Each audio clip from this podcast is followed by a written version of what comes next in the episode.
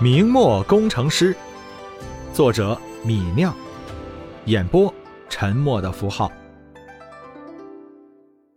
第六十一章，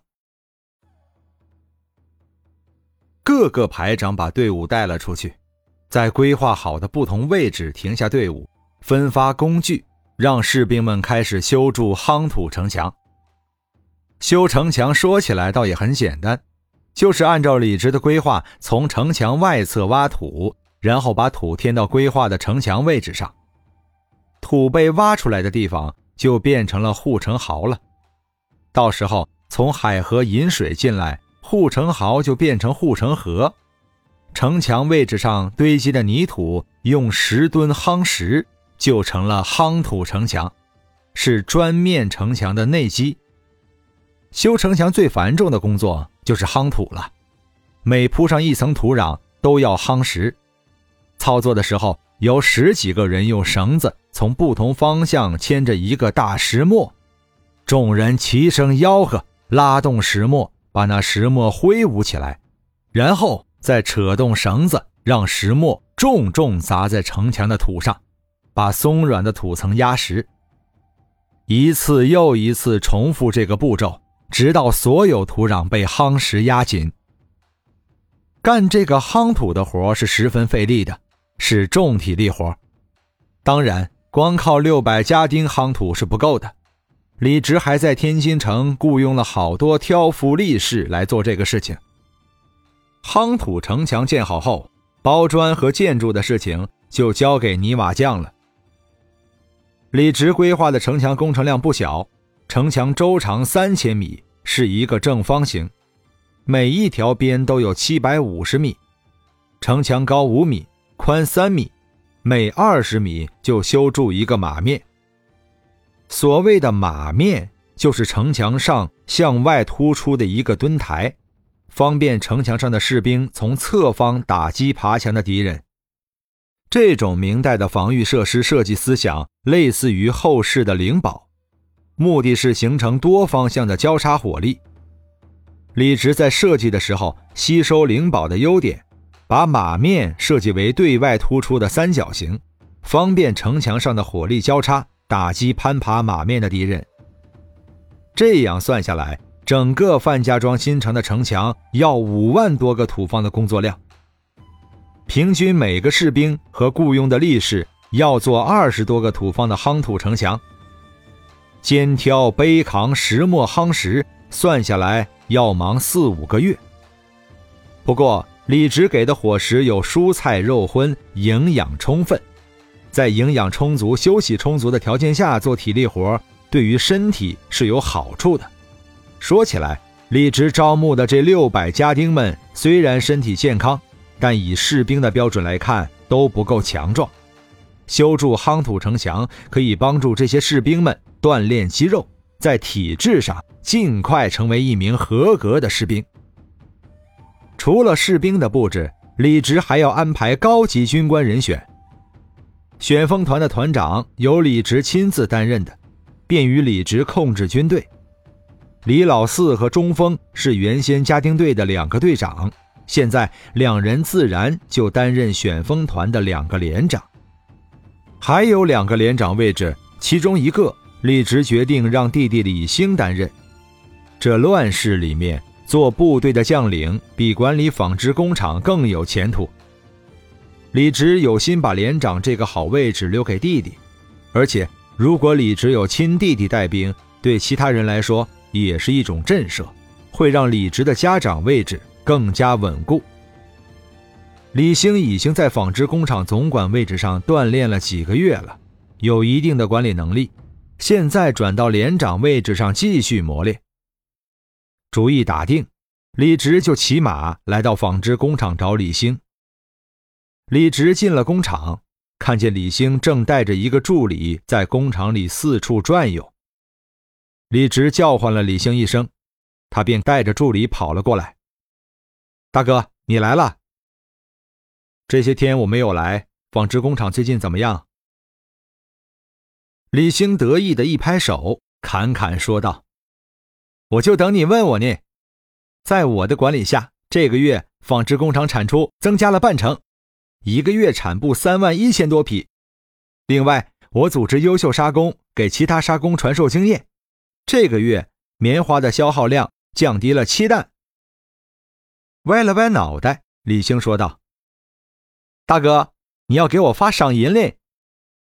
李直啐道：“七担这种小数字，你也好意思拿来说事儿？”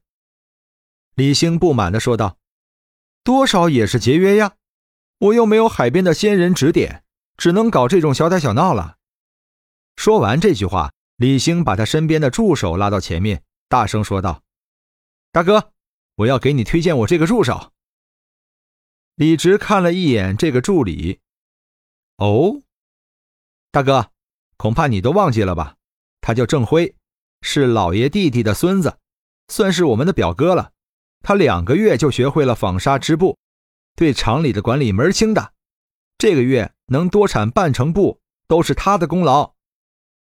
那郑辉被李兴推到前面，有些紧张，口上说道：“呃，见过东家。”便要跪下对李直行礼。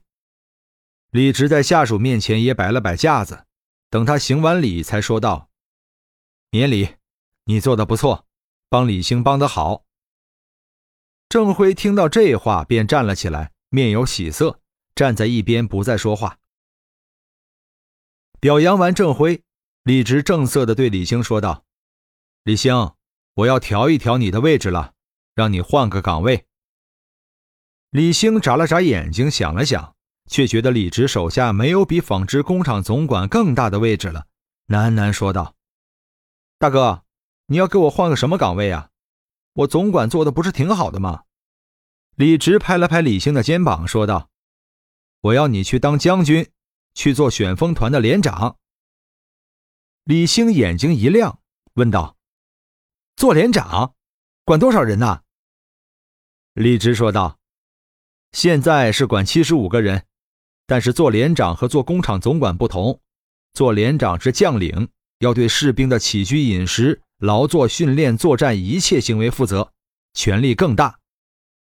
顿了顿，李直又说道：“而且以后一旦大哥我升官了，旋风团还要扩大，不像这纺织工厂不扩大规模，到时你连长就变营长、团长了，可以管几百人、上千人的性命。”李兴转了转眼睛，笑道：“好呀，听上去是挺好的。”李直说道：“做将军威风啊，去哪儿都带着一票人，打起仗来指挥士兵们冲锋陷阵，和做纺织厂总管大不一样。”李兴想了想，有些担心的说道：“可是我不会带兵打仗。”李直缓缓说道：“不会可以学，在训练和实践中一点一点学起来。我的新军用的是米尼步枪。”打仗方式和从前完全不一样，没有人有经验。你学东西挺快，上去没几个月就能上手的。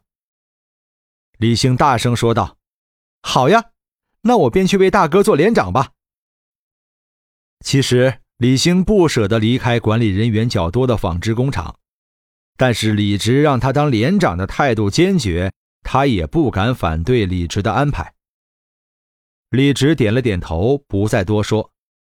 旋风团最后一个连长的位置，李直留给了表兄郑开成。郑开成管理肥皂作坊管理得很好，是个难得的管理人才。他又和李直是亲戚，李直把部队交到他手上也更加放心。郑开成去做连长，肥皂作坊就需要一个管事的总管。李直想了想，干脆让二爷爷李有胜来管肥皂作坊。如今李直的事业越来越大，几乎把李家的亲戚全部吸收到了产业里面任职了。李家人都认李直做东家、做事主，李有胜这个族长反而没有李直受亲戚们认可了。不过李有胜为人精明，而且六十岁不到，身体还不错，还能做做管理。肥皂工厂最关键的事情是秘方不能外泄。李有胜作为组长，外泄配方的可能性极小，是个可靠的人选。看着小贝都跟着李直发了财，李有胜这个老头也有些眼馋。李直让他来做总管，他立即满肚子欢喜地答应下来。至于纺织工厂总管的人选，李直则选择在纺织工厂做车间经理的舅舅郑源。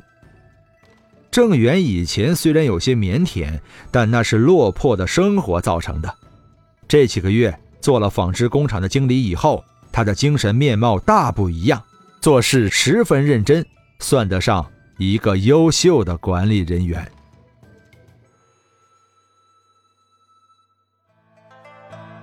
本章播讲完毕，感谢您的收听。